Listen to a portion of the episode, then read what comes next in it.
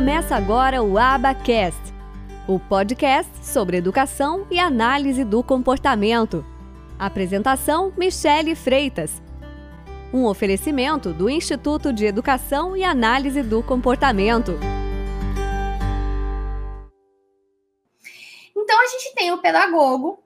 O que, que começou a acontecer? Muitas pessoas da educação costumam fazer muitas especializações em educação especial, em atendimento educacional especializado. E o que a gente vê quando são pessoas que querem uh, trabalhar com pessoas com atrasos no desenvolvimento, né, que há anos atrás eram chamados de é, retardados mentais, né, de retardo mental. Hoje em dia a gente não utiliza mais essa nomenclatura, mas se você pegar artigos, textos antigos, você vai encontrar essa palavra retardo mental. Hoje nós não usamos mais, nós usamos deficiências intelectuais ou o transtorno que essa criança tiver. Às vezes ele é autista, às vezes ele é autista, mas ele também tem uma deficiência intelectual, enfim. É, então, o que, que acontece? Essas pessoas que queriam trabalhar com pessoas com atraso no desenvolvimento por algum motivo, seja porque gostavam, seja porque achavam que podiam fazer um concurso público, iam atuar nessa área, é, elas faziam essas pós-graduações que o que eu vejo é que na maioria das vezes essas pós-graduações elas focam muito mais em falar sobre a história da educação especial, a história é, da deficiência intelectual, é, as questões de legislação, os processos, como que eles ocorrem é, dentro ali do ambiente de, do ensino público, muito mais do que é, em estratégias baseadas em evidência científica para ensino de pessoas com atraso no desenvolvimento.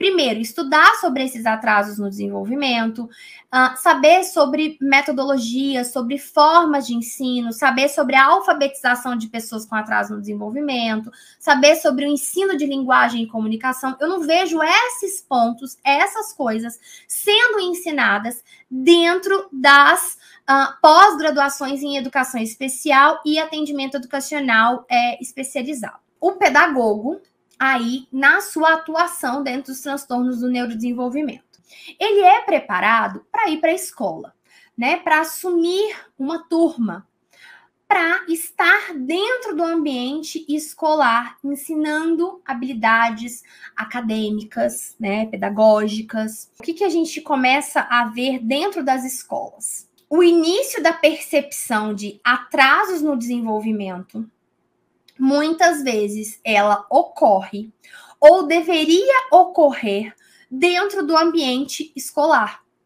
Por quê? Porque essa criança ela passa no mínimo quatro horas por dia nessa escola. Tem crianças que ficam, ficam no integral e passam o dia inteiro na escola. Ou crianças que estão no fundamental, que já ficam aí quatro horas e meia, cinco horas, dentro do ambiente escolar. Então, muitas demandas acadêmicas, pedagógicas, de conteúdo ali, né, de aprender a ler, escrever, fazer continha, demandas sociais, demandas socioemocionais, elas ocorrem na escola. Essa criança, esse adolescente, ele é exposto a situações e a demandas dentro do ambiente uh, escolar. E é onde se começa a notar muitas vezes que essas crianças não têm certas habilidades que ela que era esperado para aquela faixa etária que ela tivesse. É onde muitas vezes o professor vai lá, passa para o coordenador, e o coordenador muitas vezes vai e chama esses pais para uma conversa e para poder falar, olha, seu filho está assim assim, a escola com muito medo, né? Geralmente com muito dedo ali, falando nas entrelinhas. E isso às vezes até a gente entende é, a intenção da escola, mas isso às vezes mais atrapalha, porque às vezes esses pais não encaram essa situação com a seriedade que eles precisam encarar, e isso vai sendo empurrado com a barriga principalmente se essa criança ela é mais nova, e aí você está perdendo tempo que você poderia correr atrás desses atrasos que esta criança ela tem.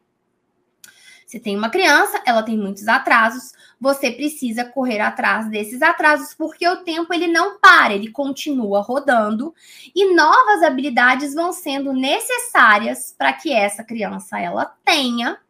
Por isso que a gente fica tem que correr tanto contra o tempo porque o tempo não para e vai virando uma bola de neve de habilidades que ela precisava ter, ela não tem, o que ela não tem aqui afeta outras habilidades, e aí vira uma bola de neve. Um exemplo que eu sempre gosto é o efeito dominó, que vira no desenvolvimento infantil.